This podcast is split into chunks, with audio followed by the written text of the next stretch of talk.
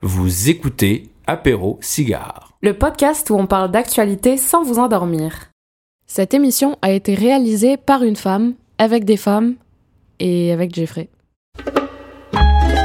Bienvenue dans Apéro Cigare, l'émission où on parle d'actualité sans vous endormir. Une nouvelle émission euh, aujourd'hui, euh, tournée avec mon, mon acolyte euh, Jeffrey Hull. C'est la première fois que je dois te présenter, puis il faut que je sois à la hauteur des présentations. Tu peux- J'ai tellement hâte. Je suis avec le fabuleux, le pertinent, Oui. le magnifique, le très drôle, Jeffrey Hull. C'est bon, wow, merci. merci. Euh, je te donnerai euh, après. On... J'ai- bien écrit mon texte, hein, c'est bon. Parfait. Comment ça va, Jeff? Ça va super. Je suis, très très content qu'on revienne euh, à l'émission. Puis euh, c'est un sujet qui est super intéressant, donc j'ai très très hâte d'entendre nos invités. ouais. Puis on, on boit quoi, euh, Hélène, pour, euh, pour célébrer? Ça? Oui, euh, aujourd'hui, on va boire euh, le Butineuse, qui est un gin de miel qui est fait dans le centre du Québec par une famille d'apiculteurs. C'est deux frères qui font ça. Puis c'est un gin, c'est ça, à base de, de leur miel avec un petit côté herbacé, épinette noire et myrique baumier, fait qu'on le boit sur glace. À la vôtre. C'est vrai, hein? Un petit chin-chin, oui. Dans le micro.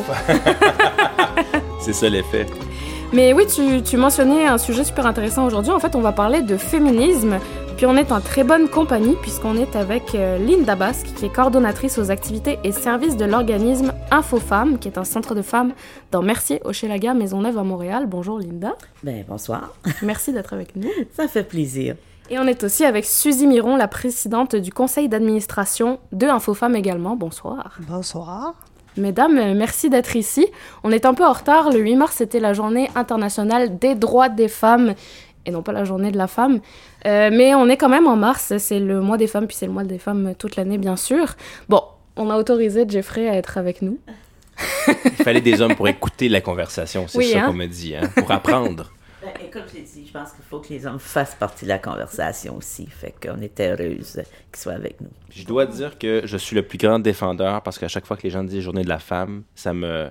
Et les oreilles me cillent. hein? Ouais. Je leur dis non, non, c'est la journée internationale du droit des femmes. Des droits des femmes. Des droits. Oui. Au pluriel. On en a plus Au qu'un. oui. pluriel, oui. Allez, une erreur, boum. bon, Euh, avant de, de commencer, euh, on va faire la traditionnelle étoile et briques de la semaine. Donc, Linda et Suzy, est-ce que vous avez un événement positif qui vous a marqué cette semaine? Je sais que c'est toujours un exercice super difficile pour nos invités de trouver quelque chose qui, qui vous fait du bien, qui vous fait sourire, qui vous a satisfait ce- cette semaine ou ce mois-ci. faut voir le verre à moitié plein. Ah, mon Dieu. Ben non, ça, a été vraiment difficile, je l'avoue. Puis euh, je pense qu'en vieillissant, je suis de plus en plus cynique. Fait que j'ai essayé de combattre mon, mon cynisme naturel, puis essayer de trouver quelque chose de positif. Puis malheureusement, j'ai seulement trouvé quelque chose qui était basé sur quelque chose d'extrêmement négatif. Fait que j'ai essayé de, moi, je vais essayer de, euh, de ramener ça un peu. Donc, c'est basé sur le fait que euh, au Québec, on a connu énormément de féminicides dans les dernières années. Euh, mais euh, ce que ça, ça a amené, c'est d'ouvrir la conversation sur la violence conjugale et intrafamiliale. Et euh, plus on en parle, je pense que plus on met de lumière sur le sujet. Et ça a amené aussi euh, ce que je pense qui est une volonté politique de vouloir vraiment agir là-dessus et une volonté aussi au niveau de, de, de, monsieur et madame tout le monde, des citoyens citoyennes, de vouloir agir, de vouloir trouver une façon d'enrayer euh, cette problématique-là.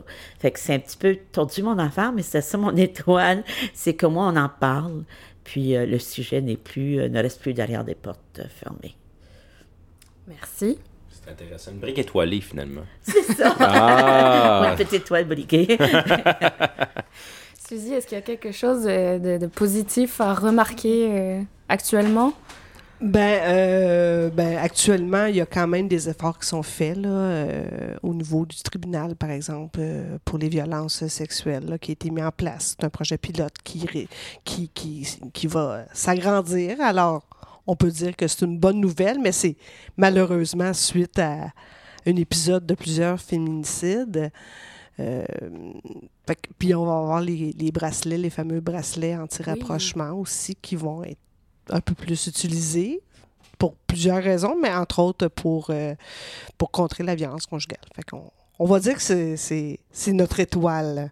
C'est nos étoiles pour, pour ce mois-ci. Ça reste des, des, bonnes nouvelles malgré le contexte qui est malheureux. On est en 2023, on parle encore de violence genrée. Euh, des briques, peut-être, pour euh, ah alléger le sujet. J'avais une liste. Là, c'était quel, quel, que. Ben, j'ai été avec celle qui a fait couler beaucoup d'encre dernièrement. Euh, c'était la sortie de la ministre de la Condition féminine du Québec, Mme Biron, qui n'a pas voulu admettre que l'intersectionnalité devait, faire partie du discours malgré le fait que l'intersectionnalité se retrouve dans tous les, programmes euh, euh, du, gouvernement du Québec. Et euh, ça, c'était ma première brique. Puis, euh, si vous me permettez, j'en ai une deuxième parce qu'elle est toute récente et c'est euh, la motion qui était passée euh, par nos députés à la Chambre, comme quoi ici au Québec, on n'est pas pire que les autres quand ça vient au racisme. Et je, trouve que la barre est très, très basse. Donc, pour moi, ça aussi, c'est une brique. Donc, une brique pas mal pour le gouvernement, si je comprends bien, qui sans vouloir euh, détourner les propos. c'est métaphorique, c'est métaphorique.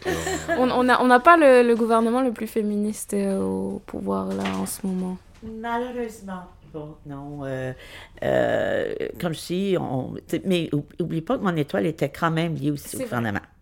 Parce qu'il y a quand même un effort, comme je sais, je sens une volonté politique pour ce qui est violence conjugale, mais on ne peut pas parler de violence conjugale sans parler d'intersectionnalité. Euh, donc, euh, pour moi, que euh, c'est un pas en avant, deux pas en arrière, des fois. Avec, c'est ça ma brique. Et Suzy, une brique ou ben, plusieurs? Ben, c'est un peu en lien avec ça, en fait. c'est, c'est, ça concerne l'intersectionnalité. On, s'en sert comme d'épouvantail. Et là, c'est pas le gouvernement, c'est l'opposition. Mm-hmm. Euh, on a M. Blanchet, euh, le chef du Bloc québécois, qui, disait que c'était comme un mot qui allait, qui allait à l'encontre euh, des, des, valeurs des Québécois, puis que le gouvernement s'en servait contre les Québécois. je m'en ai, je pense que c'est un débat qu'il n'a pas compris, M. Mm-hmm. Blanchet. Puis je pense que c'est important de venir expliquer c'est quoi l'intersectionnalité et pourquoi c'est si important de l'avoir? Tu sais, il y a des budgets, genre, euh, j'allais dire genrés. Il y a des budgets là, euh, qui se font en Alberta, que ça s'appelle le, GBA, c'est le Gender Based euh, Analysis. Fait que ils, font déjà, eux autres. Pourquoi que nous, on, est, on, on, est capable? Je pense qu'on est capable de mieux. Mm-hmm. Fait qu'il faut pousser nos politiciens peut-être à s'informer un peu plus avant de bannir ou faire ou s'en servir comme épouvantail. Mm-hmm. Est-ce qu'on a le temps d'expliquer en, disons, quelques, quelques lignes peut-être l'intersectionnalité? Parce qu'il y avait quand même un, vidéo très intéressant de, et même un article d'Émilie dans le, le Devoir, je, me rappelle bien. Mm-hmm. Mais disons pour nos, gens qui nous écoutent, l'intersectionnalité, c'est quoi? En fait, c'est de, de, de, prendre en considération qu'il y a plusieurs systèmes d'oppression qui vont agir sur une personne. Ici, on parle de femmes. Donc, euh, si je suis une femme blanche, c'est certain que le système d'oppression avec lequel je fais face, c'est le patriarcat. Mais si je suis une femme blanche, une femme racisée, le colonialisme ou le racisme peuvent avoir encore plus d'impact sur moi que le patriarcat. Il y a plusieurs systèmes d'oppression qui peuvent entrer en jeu et L'intersectionnalité, c'est tout simplement de mettre ça en évidence. Et si un, comme moi, comme intervenante, j'ai agi avec une femme, d'être aussi. Euh, euh, euh, d'être, excusez, j'ai le mot aware, sensible, ou de, savoir que j'ai aussi mes préjugés à moi et que je dois prendre ça en considération. Ça vient, c'est simple. Si on regarde à la base, l'intersectionnalité, euh, ça avait été utilisé dans le cas d'une euh, femme afro-américaine qui avait euh, déposé une plainte de discrimination et on avait trouvé que sa plainte n'était pas fondée parce qu'elle avait des collègues qui étaient femmes, des femmes blanches, qui ne subissaient pas de discrimination et qui avaient des collègues qui étaient des hommes noirs qui ne subissaient pas de discrimination. Mais ce que l'intersectionnalité dit, c'est que oui, mais elle, c'est parce que c'est une femme noire, donc elle a d'autres systèmes d'oppression qui rentrent en, ligne de compte. C'est un concept qui vient du milieu universitaire des années 80, il me semble. C'est Kimberly Crenshaw qui l'a nommé. Puis euh, je pense que c'est un des trucs les plus énormes qui est sorti des sciences sociales, qui est sorti de la sphère universitaire pour aller dans, dans le social, le politique. Faut vraiment le voir comme des lunettes, je pense, que t'as tes petites lunettes, ok, ça c'est une femme. Je rajoute une paire de lunettes, ok, cette femme elle est racisée ou elle est autochtone. Ah ok, en plus de ça, elle va être pauvre ou en plus de ça, elle va avoir des problèmes de santé. Puis tu peux puis ça touche pas que le féminisme là, on s'entend que ça rejoint énormément de causes puis que quand on analyse une situation, je pense que c'est primordial de toujours prendre en compte ces petites lunettes là. En fin de compte, on l'a toujours utilisé. Euh, tu sais, dans, dans, ça, fait plusieurs années euh, que je suis dans le communautaire, puis on, on a toujours utilisé cette approche-là, sauf qu'on la nommait pas mm-hmm. comme ça. Donc, c'est tout simplement de, de, mettre un nom sur ce qu'on fait et de, de nous permettre d'être plus conscientes, c'était ça le mot que je cherchais tantôt, euh, d'être plus conscientes euh, de, de, tout ce qui peut euh, entrer en ligne de compte lorsqu'on intervient ou euh, lorsqu'un programme est mis sur pied ou lorsqu'un service est développé que ces petites lunettes-là, il faut, euh, faut, être conscient qu'on les place. il y a une aussi grande, euh, je dirais, opposition à le fait de nommer l'intersectionnalité? Est-ce que c'est ça a une connotation? Est-ce que ça... ça... fait peur aux hommes blancs, cisgenres, hétérosexuels de classe moyenne? moi, je pense que c'est de la méconnaissance. Honnêtement, tu sais, euh, je j'ose espérer que avant d'affirmer de telles choses, ils s'informent un peu, mais des fois, je pense, sur le coup de l'impulsion, c'est comme le racisme systémique. On n'a pas voulu non plus euh, prendre le mot systémique. C'est comme si on ne croyait pas que c'était euh, ancré, dans notre système, alors que ce l'est. Puis l'intersectionnalité, en fait, l'analyse différenciée selon les sexes, incluant le plus, c'est ça, l'intersectionnalité, ben, c'est vraiment de s'assurer qu'il n'y ait pas de discrimination on parlait euh, de, la race, mais aussi en situation de handicap. Il y, a vraiment plusieurs facteurs. Puis un homme blanc avec un handicap, ben oui, il y a, une intersection. ça, exactement. Il y, a une discrimination euh, en sa défaveur. Fait il ne faut pas avoir peur de ça. Exactement. Mais... On est rentré, euh, on est passé de la brique très vite dans le sujet. Euh, on va parler principalement de, féminisme. Peut-être avant de vous demander c'est quoi le féminisme, euh, nous parler d'un un peu de Info. Qu'est-ce que c'est? Qu'est-ce que vous faites? Qui vous êtes? Où vous êtes? Pourquoi vous le faites? Comment vous êtes arrivé là? Il y avait beaucoup de questions là-dedans. Euh, c'est un centre de femmes. les centres de femmes sont souvent confondus avec les maisons d'hébergement. Euh, on travaille euh, aussi au niveau de la violence conjugale, mais on est un peu plus que ça. Les centres de femmes, on s'appelle les généralistes euh, des, des, groupes de femmes parce qu'on a une approche globale. Donc, une femme, lorsqu'elle vient chez nous, elle peut venir avec une problématique, problématique pardon, X, Y, Z, mais on va regarder, on va la regarder dans son, dans son ensemble. ce qui fait qu'on touche à tout. on agit sur, on a trois volets euh, dans les centres de femmes, le volet service, euh, c'est plus un volet individuel. Donc, euh, on fait du référencement, de l'accompagnement, du soutien, de l'intervention. depuis la pandémie, on a mis sur pied plusieurs centres de femmes, ce qu'on appelle les appels solidaires. Donc, on appelle les femmes qui, qui étaient isolées durant la pandémie pour prendre de, de, leurs nouvelles. Et on a réalisé que c'était un besoin qui existait bien avant la pandémie. Donc, ça a été maintenu. Donc, ça, c'est le volet service.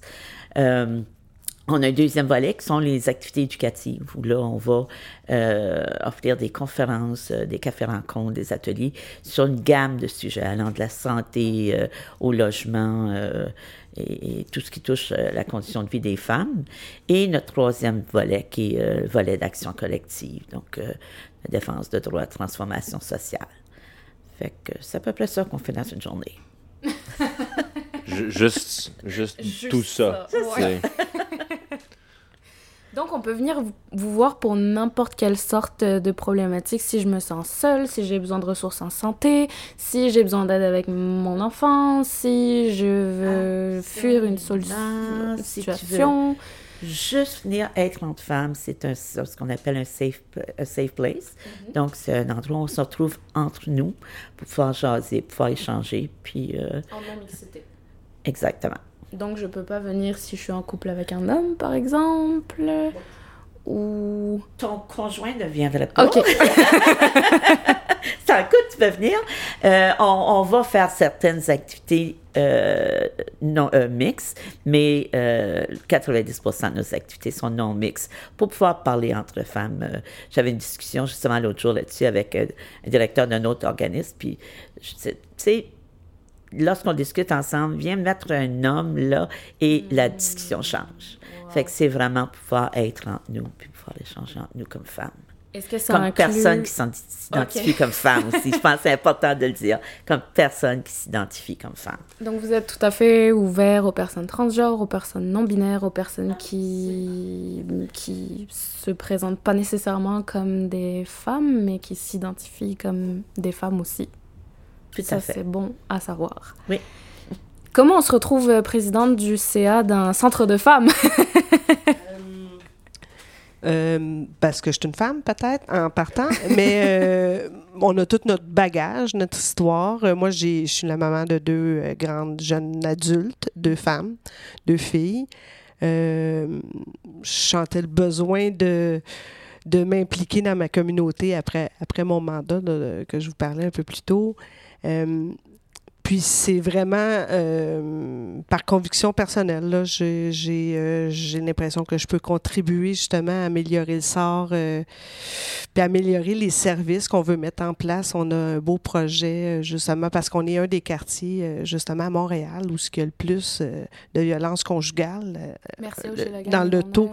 dans Merci. Mercier, Merci, notamment. Est. Ouais, Merci. Est. Statistiquement, c'est Oui, on est un, euh, un des deux premiers. On euh, est deuxième. sur la ouais. liste, c'est- c'est c'est rare qu'on est euh, euh, à Montréal. à Montréal. Et par À Montréal. curiosité, qui est le premier euh, ce qu'on... Ça, j'ai pas cette information-là. Ok. Je me souviens pas, mais je pense que c'est. En tout cas, c'est- on- Ah, dans, non. Mer- dans Côte-des-Neiges, Notre-Dame-de-la-Grâce, mais je, je, je dis n'importe C'est quoi. pas Je- par zone, c'est pas S ou non, S. euh, non, c'est pas.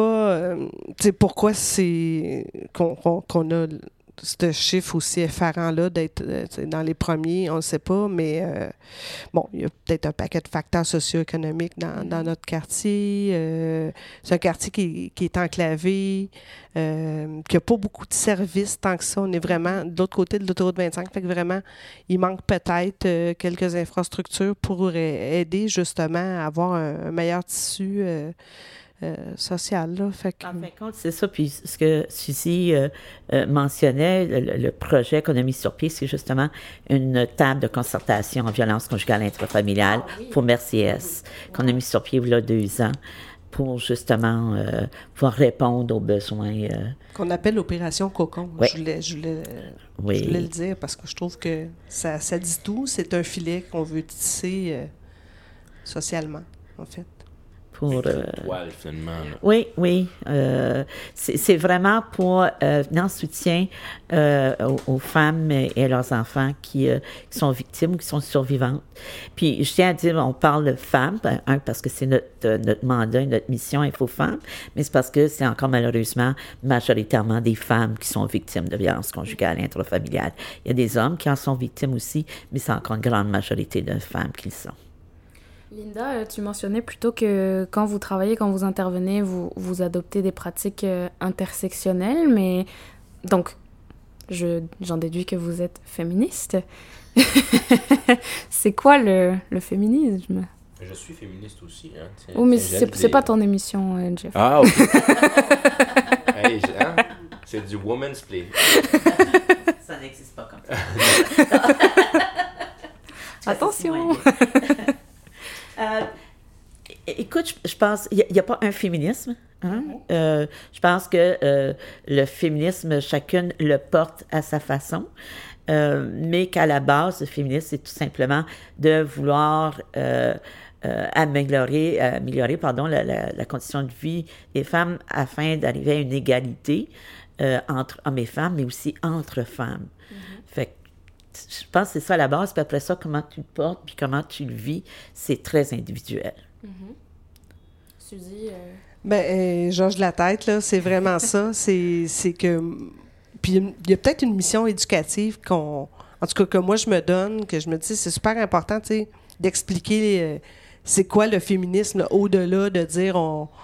On, on a toutes les, les- les images, peut-être, en tout cas, des années 70. Moi, j'étais un peu jeune, mais quand même, j'étais là.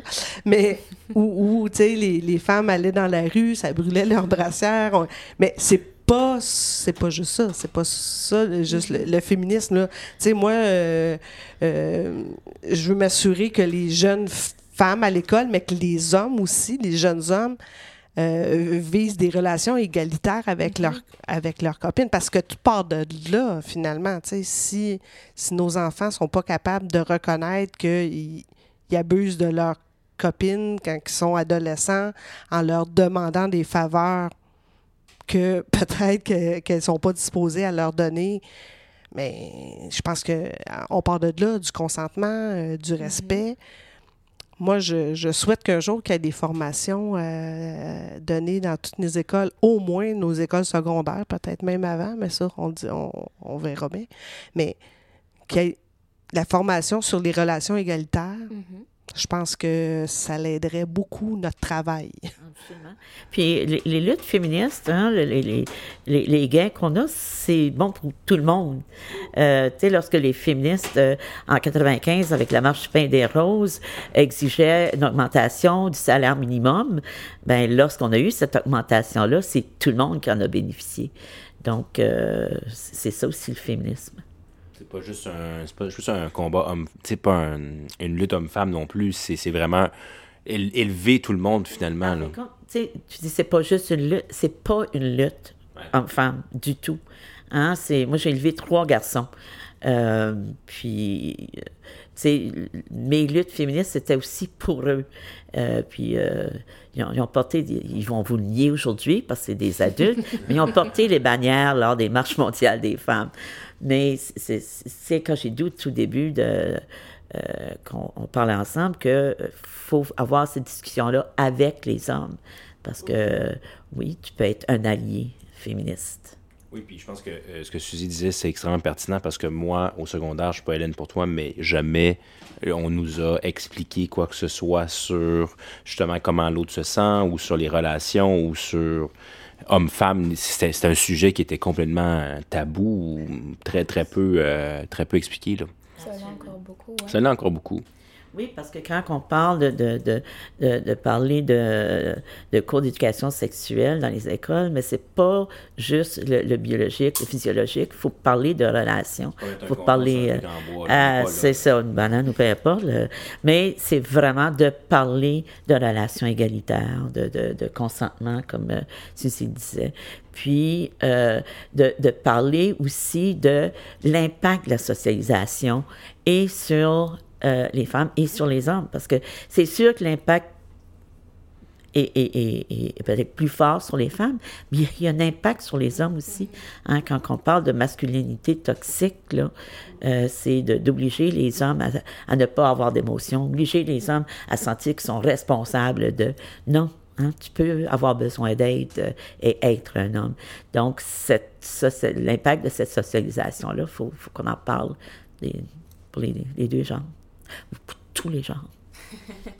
Je trouve qu'il y a quand même quelque chose d'un peu triste et ironique dans... Parce que oui, le féminisme passe beaucoup par l'éducation, entre autres. Là, il y a, je pense qu'il y a aussi la représentation, puis plein d'autres choses qui peuvent euh, servir cette cause.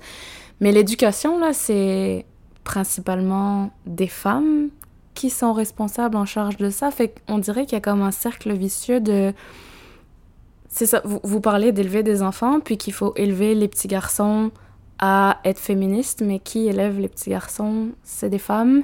Qui prend soin des autres femmes, c'est souvent des femmes.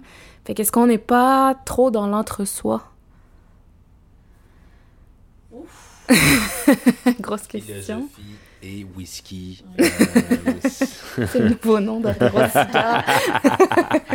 Ah, ben, c'est parce que c'est. c'est- Ben, c'est peut-être là, regarde, je, je disais au début que j'étais cynique, puis en fin de compte, au fond, je suis pas cynique, mais euh, c'est ça. Je, suis une- optimiste réaliste, tiens. Euh, parce- on vient de changer la perspective. oui, c'est ça. Ben, c'est parce que je pense qu'il y a une volonté de la part des, des, des, des- des jeunes hommes de vouloir prendre de plus en plus place.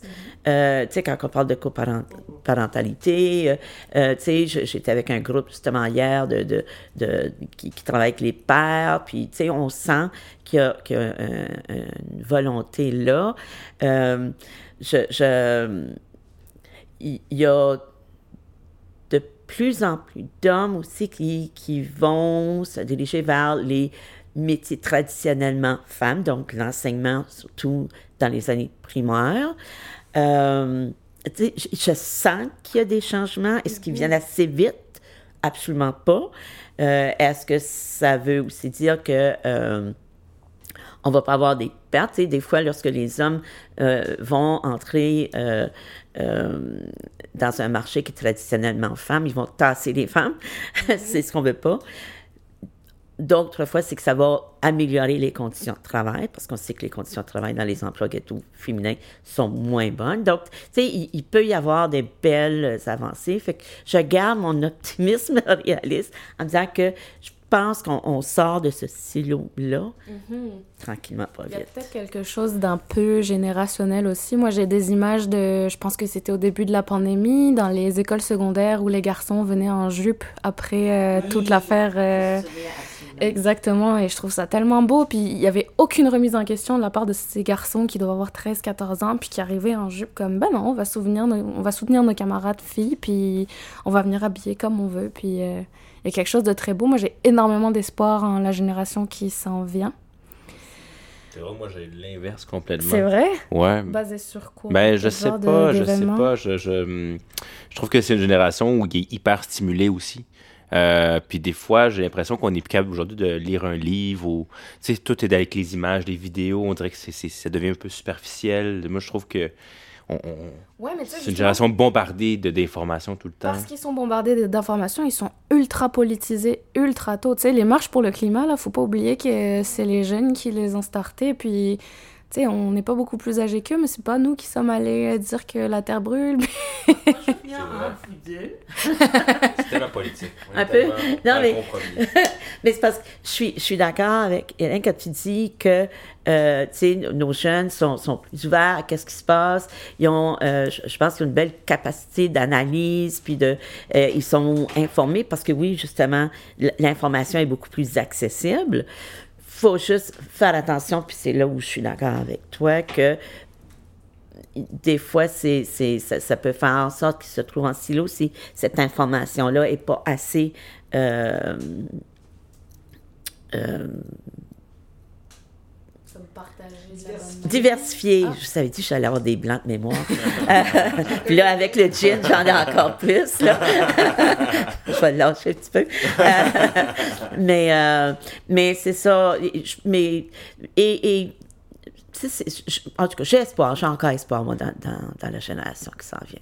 Je garde ça. Ben, il y a de plus en plus de modèles quand même. Là. On parlait mm-hmm. de l'éducation. Je pense que c'est peut-être ça qui, nous qui peut nous donner un peu d'optimisme. Mais moi, ce que je crains, euh, entre autres avec, les réseaux sociaux, puis je te rejoins un peu là-dessus, c'est pas tout véridique ce qui circule là-dessus. Tu sais, des fois, euh, ils prennent peut-être l'information qu'ils trouvent, mais qui n'est mm-hmm. pas nécessairement validée, puis qui n'est pas. Euh, adéquate. Là. Fait qu'ils, des fois, ils peuvent se dire Oh oui, j'ai vu ça sur TikTok, j'ai vu ça. Mais ben ouais, mais ça veut pas dire que c'est, c'est bon. Fait que mm-hmm. je, suis un peu mitigée euh, là-dessus. Je, je, veux rester optimiste, là, mais. Euh, On va voir, il faut continuer à cultiver l'esprit critique ben, euh, oui, Puis bon, il faut continuer d'en parler, puis c'est pour ça qu'on est ici ce soir, c'est ça. Et justement, euh, en termes de sensibilisation, est-ce que... je vous pose une question un peu absurde, là, mais est-ce qu'il y a eu comme une boîte à outils du féminisme, comme des thématiques ou des choses qu'on doit garder en tête pour se sensibiliser à ça? Tu mentionnais en micro la taxe rose moi, je sais parfaitement de quoi tu parles, mais mon collègue ne sait pas, et je pense qu'il n'est pas le seul. Non, mais vraiment, euh, je connais la ligne rose, ça n'a pas fonctionné pour le métro de Montréal. Mais la taxe rose, je ne l'ai pas entendue encore, donc je, suis très curieux. Euh, c'est quoi la taxe rose? Ben, quand je parlais tantôt des, impacts de la socialisation, hein, euh, c'est tous les messages qu'on reçoit dès la naissance qui nous maintiennent dans des stéréotypes genrés. Hein. Si je suis née femme, je dois agir et penser de telle façon. Si je suis né homme, je dois penser et agir d'une autre façon. Puis un des plus bels exemples de, cette, de l'impact de cette socialisation-là, c'est la fameuse taxe rose. Et là, j'invite tout le monde à aller euh, demain euh, euh, au magasin et tenter de se choisir un rasoir. Et si je prends le rasoir pour monsieur, un rasoir en métal avec, euh, je ne sais plus combien qui sont rendus de lames, voire 14, on est rendu à 14 lames, je pense. À chaque année, ils rajoutent une lame. là. Donc, qui est tel prix. Et si vous allez du côté des rasoirs pour elles, qui ont le même nombre de lames, qui rasent de la même façon, mais qui a une belle petite courbe et qui est rose, il est beaucoup plus dispendieux. Clairement faire de la déformation professionnelle. Je vais aller dans les- demain, je vais aller faire ma prix. Puis je vais juste regarder les. Ils vont juste de chercher un laxatif. S'il est fait un pour homme, un pour femme, regarde les ingrédients, c'est la même chose et celui pour femme va être plus cher. Il fait chier pareil, Il mais. fait chier pareil, mais, mais il fait chier encore, plus pour les femmes. parce qu'il fait plus cher. Je te mets au défi. Ben, au ben, défi. défi accepté. Je, demain, je vais vous faire ma prix, puis je vais regarder les, euh, les modules un avancés. collègue qui me contait que son chum avait été à la pharmacie chercher des papiers mouchoirs. Puis quand il est arrivé au comptoir pour payer à la caisse, la caissière lui a dit Monsieur, savez-vous qu'il y en a pour hommes Puis il dit Ah oui, mais tu sais quoi la différence Elle dit C'est trois plis au lieu de deux plis et c'est moins cher. Fait qu'il était plus épais, mais il était moins cher. Là, j'ai fait un petit. Ça, ça mérite un cymbale. là. Ah, ouais, ouais. Celle-là était super bonne. Ouais. C'est, c'est bravo. Euh, mais y a-t-il une Les raison? féministes peuvent être drôles aussi. Hein? Y a-t-il une raison à ça? Est-ce que c'est parce qu'il y a une question de beauté? euh, un- Moi, je pense que la société nous amène à OK, il faut que tu sois bien épilé, faut que.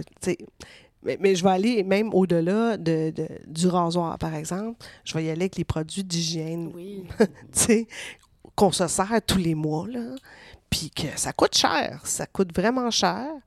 Euh, c'est pour ça qu'il y a des programmes qui ont été mis en place à la ville dans plusieurs arrondissements, entre autres, pour euh, avoir une subvention pour acheter des produits d'hygiène euh, menstruelle durables. Fait qu'au moins, si c'est remboursé, ça, ça vient que ça l'aide les femmes au final, économiquement, parce que tu n'as pas besoin de payer à tous les mois. euh.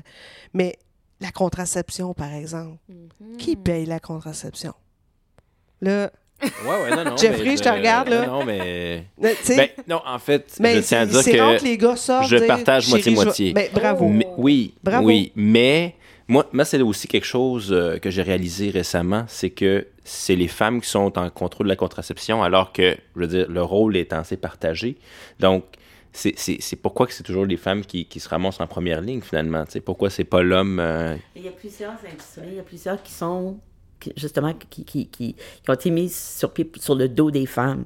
Et, et la taxe rose, c'est ça. Donc, c'est nous qui avons l'odieux d'avoir à payer pour cette industrie-là. L'industrie cosmétique, l'industrie euh, de, tu sais, tout ce qui, qui entoure ça. là. qui est un besoin aussi primaire qu'acheter du lait, là, je veux dire, c'est c'est- ça fait partie Ben, des produits de base. Si, si tu veux contrôler, justement, euh, les femmes ont retrouvé le contrôle sur leur corps dans les années 60-70 grâce à la pilule, entre autres.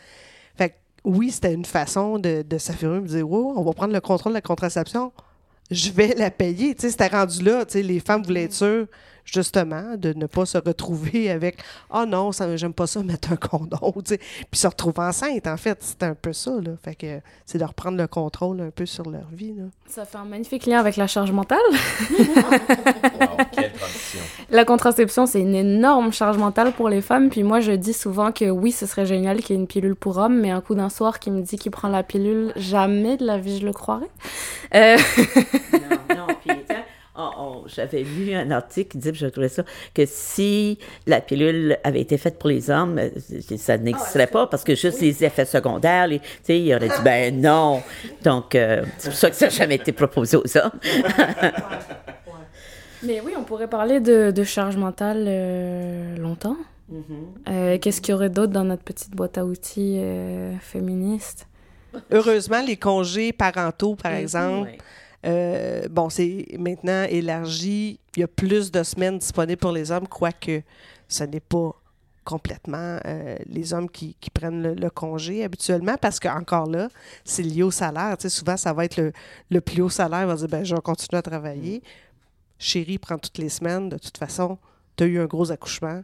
Ça vaut la peine. Mais, mais n'empêche que là, si on parle de toute la, la vie familiale, surtout quand il arrive un nouveau bébé, puis ça tombe bien, ma fille attends un bébé pour le mois de juin. Fait que je, suis bien placée pour en parler. Ben c'est ça. C'est qui qui pense à, dire, ben là, il euh, faut préparer la chambre, il faut prendre des cours prénataux, il euh, faut préparer euh, justement comment on divise nos semaines, comment on s'organise. Puis, puis c'est ça dans la vraie vie, c'est que souvent, ben c'est la fille qui va euh, prendre les rendez-vous, qui va manquer mm. des, des, heures de travail pour aller à ses rendez-vous de maternité. Euh, bon, euh, je peux te dire que mon genre n'a pas le choix de suivre, là, mais il va. mais, c'est elle qui gère ça, quand même. là. C'est ça. Puis il y a tout le. tu sais, quand tu dis la, boîte outils, je, je, réfléchissais pendant que. Merci, Suzy. pendant que Suzy parlait. Tu sais, il y a, il y a tout le le marché de l'emploi, tu sais, c'est quand même basé sur un, un, système où c'est les hommes hein, qui... qui euh, donc, il y a encore beaucoup de changements à faire là. Tu sais, quand tu parles justement de congé parentalité ou la charge mentale, euh, moi, j'ai euh, une collègue qui est en couple, qui ont des jeunes enfants, puis c'est un jeune couple qui tente vraiment de faire le vrai partage des tâches, puis, bon, on s'entend que la charge mentale revient encore, malheureusement, un peu plus à la femme, mais euh, son conjoint travaille dans un milieu traditionnellement homme, dans l'informatique, et donc, ils n'ont pas les congés pour euh, pouvoir s'occuper des enfants. Lorsqu'ils ont, ils ont fait leur convention collective, ils ont été pour le cash.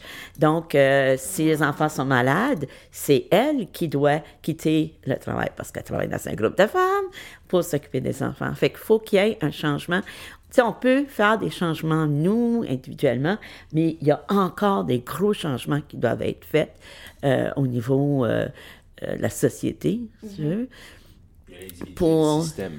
C'est ça, c'est au niveau des systèmes qui sont encore... Ah. On est dans un système patriarcal. Donc, tant qu'on est dans un système patriarcal, ben ces iniquités-là vont exister.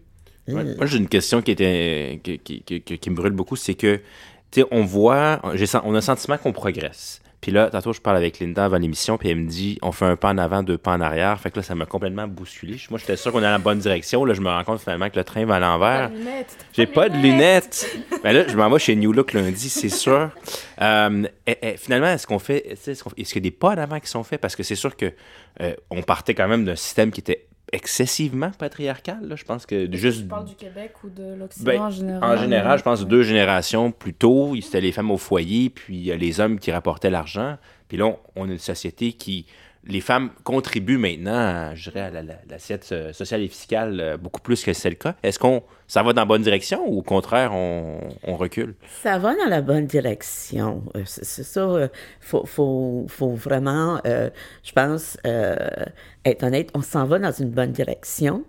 c'est juste comme je dis des fois, euh, on, pense qu'on a des acquis et on réalise, oups, euh, on peut les perdre. Fait faut continuer dans cette bonne direction-là, mais d'être vraiment toujours sur nos gardes euh, pour pas perdre les acquis. On parlait tantôt avant que l'émission débute de, toute la, question de l'accès à l'avortement qu'on a vu chez nos sœurs du Sud perdre.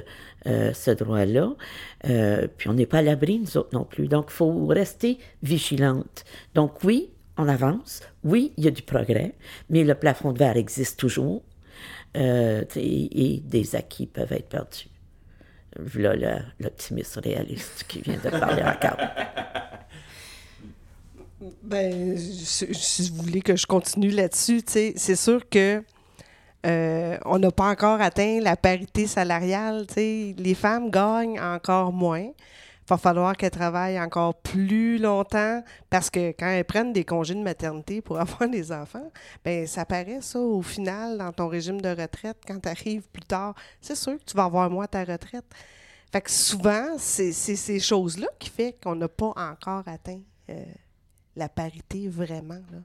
Oui, euh, c'est quoi, à peu près 80% me semble que je lisais récemment que les femmes gagnaient. Et là encore, ça dépend si c'est une femme blanche. Oui, oui, oui c'est ça. On parle pas des discriminations. Là, on, va mettre, là. on va mettre nos lunettes, là, Ouais, puis ouais, on, on voit va- que le chiffre change. ouais. Il y a Exact. une égalité intersectionnelle, finalement. là. Il, y a, Ouais. il y a des différences selon. Ça peut être effectivement là. là. Ben ouais, La- Il y a des discriminations encore. Oui. Ouais, Puis c'est encore pire si tu es une personne racisée ou en situation de handicap.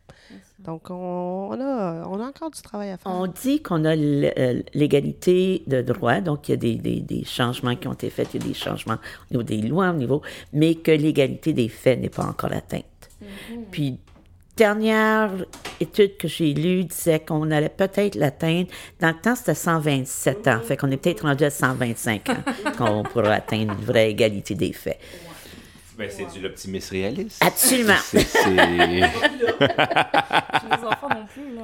Moi, non. C'est. Non. Euh, vous qui êtes sur le terrain, moi j'ai une question, euh, je suis curieuse là, mais euh, justement on parle d'intersectionnalité. Est-ce que vous arrivez à rejoindre des organismes qui travaillent avec des personnes racisées, des personnes autochtones, des LGBTQ+. Est-ce que sur le terrain, euh, l'intersectionnalité dans, le- dans le travail, ça fonctionne? Ça fonctionne. Euh, euh, on a souvent des partenaires naturels avec lesquels on travaille. Euh, chez nous, si je parle pour notre quartier, nous, c'est peut-être un petit peu plus difficile dans Merciès parce qu'il n'existe pas nécessairement beaucoup de ressources, surtout pour les populations plus marginalisées. Euh, donc, euh, c'est pour ça qu'on quand on parlait tantôt de notre table euh, de, de- concertation violence conjugale intrafamiliale, on est allé chercher des groupes en dehors du territoire euh, qui avaient une expertise avec les populations mar- marginalisées parce qu'il n'y en avait pas sur territoire. Donc ça, ça rend un petit peu plus difficile pour un groupe comme nous qui travaille beaucoup au niveau de l'intersectionnalité, fait que ça nous exige d'aller un peu plus loin, faire des partenariats. Mais je pense qu'il faut, c'est- essentiel euh, parce qu'on ne détient pas hein, toutes les, connaissances. Donc, il faut avoir ces partages-là avec euh, euh, d'autres groupes, absolument. Et euh, je reviens à tout l'aspect sociétal, systémique. Euh, le Québec est rendu où? C'est difficile de comparer avec le reste du monde, là, mais on parle quand même d'une région qui est extrêmement progressiste. Euh, Est-ce que... Faut jamais s'asseoir sur ses lauriers, là, mais on est rendu où? Qu'est-ce qu'il nous reste à faire? Tantôt, je mentionnais la motion. Je pense qu'il faut éviter les comparaisons euh, parce que tu sais, faut, faut, je pense que comme société, il faut viser à toujours être mieux que qu'est-ce qu'on peut, qu'est-ce qu'on est, toujours vouloir faire plus.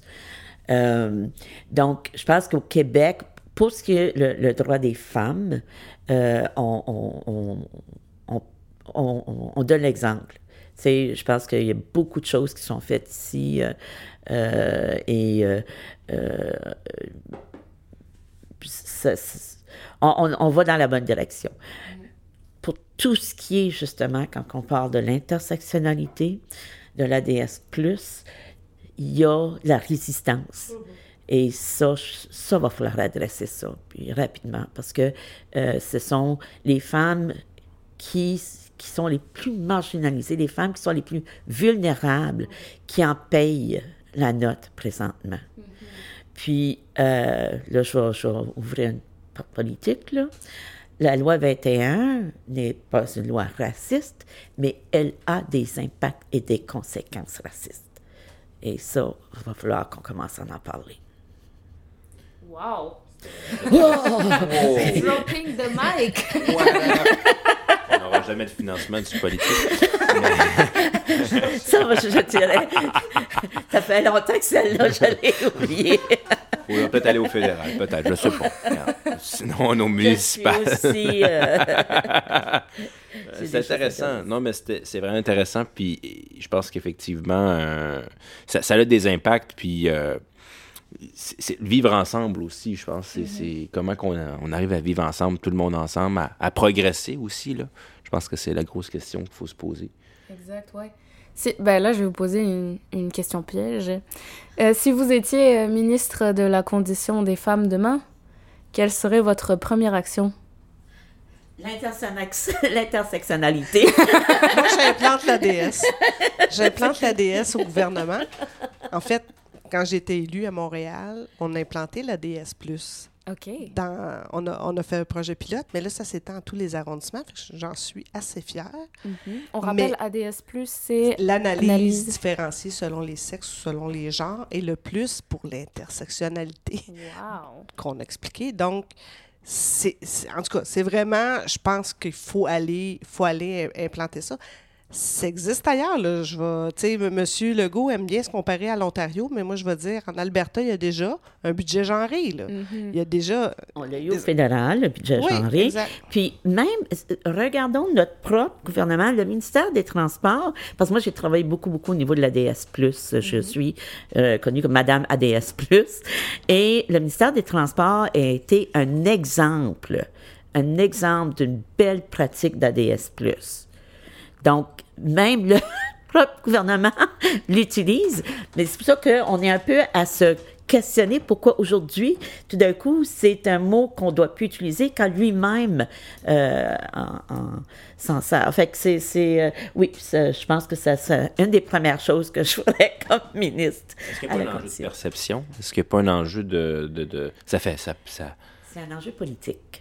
Comme Suzy l'a si bien dit tantôt, c'est un enjeu politique. C'est d'utiliser, on, on est dans le, la petite politi- politique populisme et qu'est-ce qu'on pense que les gens veulent entendre? Ben non, nous, on ne va pas commencer à travailler là-dessus, l'intersectionnalité, voyons donc.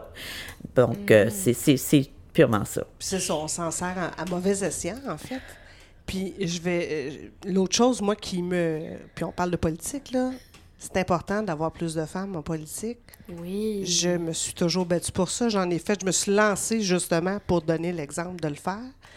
Et puis, au-delà de la politique, c'est d'avoir des femmes autour des, des tables du de, de- de chaque conseil d'administration, autour des tables, qui prennent des décisions. S'il n'y en a pas de femmes autour, on ne peut pas avoir la discussion qu'on peut avoir entre hommes et femmes de façon égale, puis de traiter de dossiers importants. Je pense que la base est là. Il faut que ces femmes-là aient du pouvoir. Oui. Parce que, on, on se rappelle, le ministère de la Condition féminine a très peu de pouvoir, pas d'enveloppe. Donc, mettons, et ça, c'est euh, euh, quelque chose qu'on demande depuis longtemps, les féministes, d'avoir un vrai ministère euh, avec son enveloppe et tous les pouvoirs qui viennent avec. Fait que, oui, mettre des femmes, mais aussi leur donner la possibilité de, faire de vrais changements et s'assurer qu'elles connaissent leur dossier. Je m'excuse, Mme Biron. Oui, parce que son, en fait, le, do- ouais, non, mais le, le dossier femmes est noyé dans euh, rec- responsable de la francophonie, des relations internationales et de la condition féminine. C'est pas un C'est ça. ministère de la condition féminine. Puis les thématiques ont aucun rapport les unes avec les autres. Ben, Ben, C'est intersectionnalité. l'interministérialité. Ouais. C'est ça, exactement. Wow, ok, ok, ok, ok. Récemment, il y a la première ministre de la Nouvelle-Zélande qui a resigné alors qu'on avait une opinion très, très positive euh, d'elle. Est-ce que, ben, si tu l'as vécu, est-ce qu'il y a une charge supplémentaire à être une femme en politique? faut être bonne en tabarouette. Il faut avoir la couenne dure, là. Puis oui, euh, Jacinda Aldern, qu'elle s'appelle, euh, tu sais, elle a eu un bébé pendant son mandat, elle était extraordinaire. Puis la Nouvelle-Zélande, c'est un des pays où pendant la COVID, c'était le mieux géré. Fait que, tu sais, il y a peut-être des leçons à tirer de Ben oui. ça. là. À quelque part, euh, je pense qu'elle a fait une super job. Je vais, plus proche de nous, je vais prendre la mairesse. Oui. Elle l'a pas toujours facile, là, Madame Plante. Là. Puis, honnêtement, je regarde notre ville, tout le monde chiale contre les comptes, mais s'il y avait eu des investissements pendant les 20 dernières années, on n'aurait peut-être pas autant. tu sais. je, je- je vais dire ça comme ça. Fait que, oui, c'est important de- d'avoir euh, vraiment plus de C'est femmes. ça. Puis ça a été, euh, ça, ça- ça a vraiment été euh, euh, répertorié que les femmes en politique reçoivent vraiment beaucoup plus de, de menaces, de, de commentaires misogynes.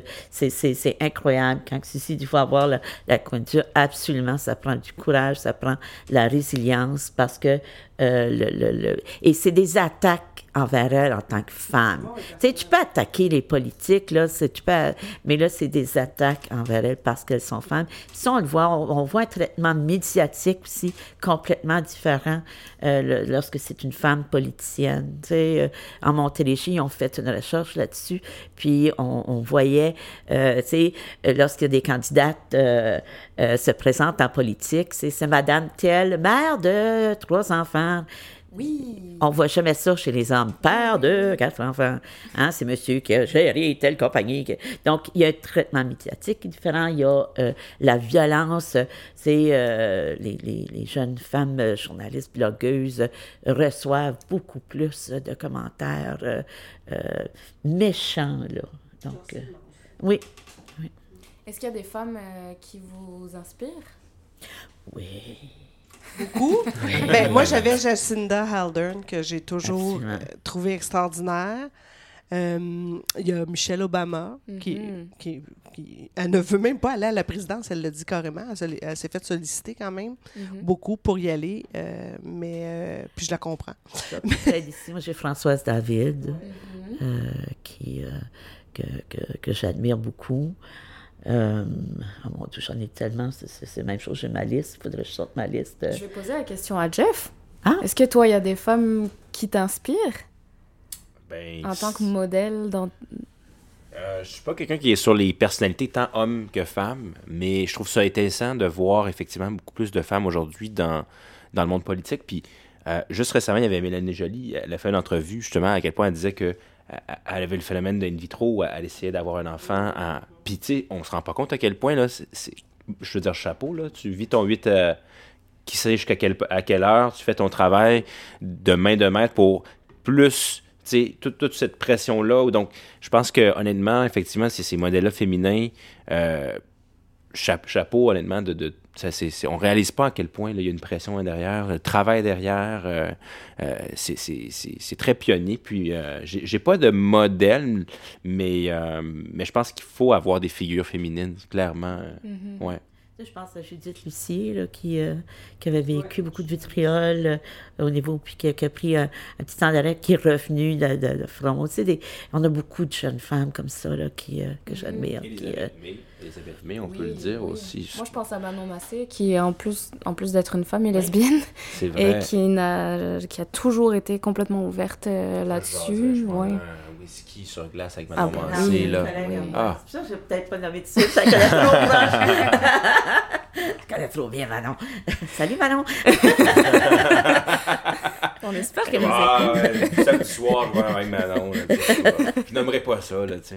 Mais, euh, mais, mais Hélène David aussi euh, était vraiment une précurseur à son époque. Euh, Françoise David. Ben, même Hélène Mais David elle aussi. Hélène aussi, elle a fait partie d'un comité euh, de, de femmes de plusieurs horizons politiques. C'est Hélène a quand même fait. Mais c'est sûr que moi, Françoise, c'est son, son, son analyse. euh, Il n'y en a pas d'autres comme elle. là.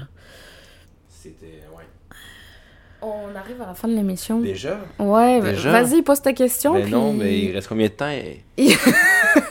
Le maestro du temps. 4 minutes? Ben moi, je, je, on voulait- je voulais parler des féminicides parce que pendant la pandémie, il y a eu une, comme une, une explosion des féminicides. Puis je veux savoir, est-ce que, est-ce que c'est, ça a été exacerbé? Pourquoi? Est-ce qu'on s'en, est-ce que là, on retourne dans la bonne direction ou est-ce que c'est, c'est, c'est- Qu'est-ce, qui se passe de ce côté-là? Parce qu'on ça a fait les manchettes, alors qu'avant, on dirait qu'on n'en parlait pas Oui, nécessairement. moi, je me souviens du tweet euh, incroyable de François Legault qui disait Les gars, c'est pas viril de tuer des femmes ou je sais pas trop quoi, là. Merci, François. Ah. Euh, en fin de compte, euh, des, des féminicides, il y en a toujours eu, puis je veux dire, c'est- le, le terme féminicide, c'est quand même assez récent, puis je pense qu'il y a peut-être ça aussi, c'est que là, on prend le temps de répertorier les crimes où les femmes sont tuées parce qu'elles sont femmes. Et, c'est ça la différence. Euh, et euh, il y a eu, on, l'a vu là, dans le temps de la pandémie, puis on, s'y attendait aussi là, à cause du confinement, que c'était ce qu'on appelle en anglais le perfect storm, donc une tempête idéale où euh, les conditions étaient propices à ce qu'il y ait une augmentation de la, violence. Ça, on s'y attendait. Ce que nous, on craignait et ce qui est arrivé aussi, c'est que suite au déconfinement, il y a également eu une autre augmentation euh, au niveau de la violence conjugale et donc aussi euh, de féminicide parce que justement, euh, les agresseurs qui avaient un contrôle sur les femmes lors du confinement, lorsqu'on a déconfiné, qu'elles ont pu retourner au travail, retourner dans leur réseau, vous voyez ce contrôle-là perdre ce contrôle-là, donc on voulu reprendre.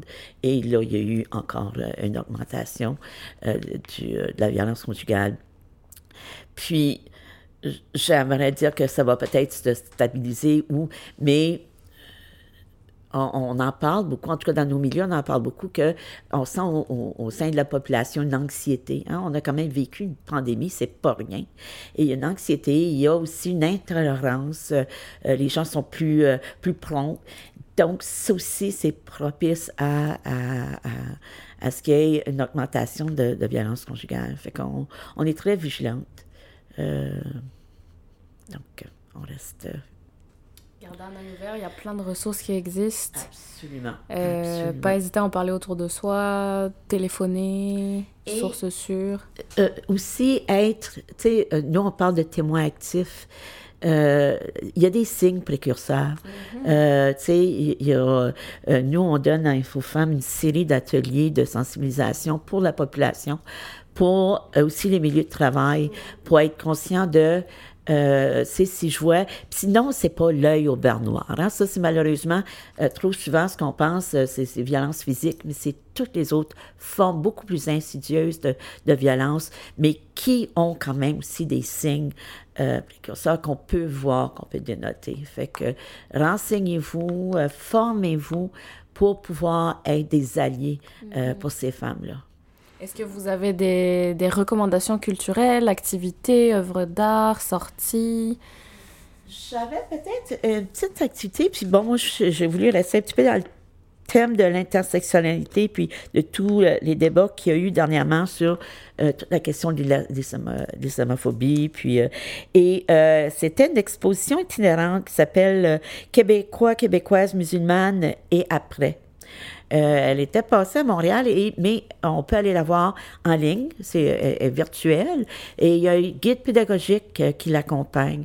C'est un photo-reportage de plusieurs personnes de, de, de, de, la foi musulmane qui parlent de leur réalité en tant que Québécois et Québécoises. Donc, c'était ma petite suggestion. Merci beaucoup. Très bon. Ben, moi, je suggérerais, c'est sorti récemment, c'est une mini-série euh, qui joue euh, sur Crave présentement, Désobéir, euh, qui relate l'histoire de Chantal Daigle et, avec, avec le fameux Jean-Guy Tremblay. Moi, j'ai le même âge que, que, que Chantal Daigle. En 88-89, j'avais 19 ans, 20 ans les femmes, on avait le droit à l'avortement, puis tout d'un coup, il est arrivé cette histoire-là, ça m'a marqué. Puis là, c'est remis à l'écran, c'est vraiment bien joué. J'ai écouté les, deux premiers euh, épisodes, là, puis j'invite les jeunes, peut-être, qui comprennent. Tu sais, parce que même mes filles me disent Ah, c'est quoi cette histoire-là? Tu sais, ben voyons donc, l'appartement, euh, c'est un acquis. Non, non, c'est pas un acquis. Puis il faut aller voir, faut vraiment, euh, c'est vraiment bien joué d'ailleurs avec des comédiens et comédiennes de talent. Donc, désobéir sur Crave. Désobéir. C'est présentement sur Crave. J'ose espérer que ça va être plus disponible, euh, accessible à, toutes et à tous. Parfait. Puis Québécois, Québécoises, musulmans? Oui. Exposition en ligne? Oui. Merci beaucoup, Linda Basque, Suzy Miron, d'InfoFemme. Euh, super intéressant, je pense qu'on aurait pu faire une heure de plus. Facilement, facilement. merci beaucoup. Ben, oui, merci, de nous avoir invités. Merci. Ben, ça nous fait plaisir. J'ai euh... fait l'émission, Hélène. Oui, Deux prises, mais quand même. On va faire un petit Et sans, sans mansplaining, c'est bon. Bravo. Il n'a pas ben, trop mais... la parole. Wow. Je suis vraiment content. Merci beaucoup d'être venu. Euh, c'était très éducatif, mais en même temps très euh, dans la discussion. Moi, je trouve que c'est génial qu'on en parle. Ouais. Où est-ce qu'on peut réécouter l'émission? Spotify, Apple Podcast, partout. Et même à la radio communautaire 98. Euh, point 3, oui, hein, FM à Québec, exactement. Tous les vendredis à 20h. Un vendredi sur deux, parce que... Euh, Restez le vendredi. Vous allez être sûr de ne de pas le manquer. Fait qu'on se revoit dans deux semaines. Certainement. Bonne soirée. Salut. Merci.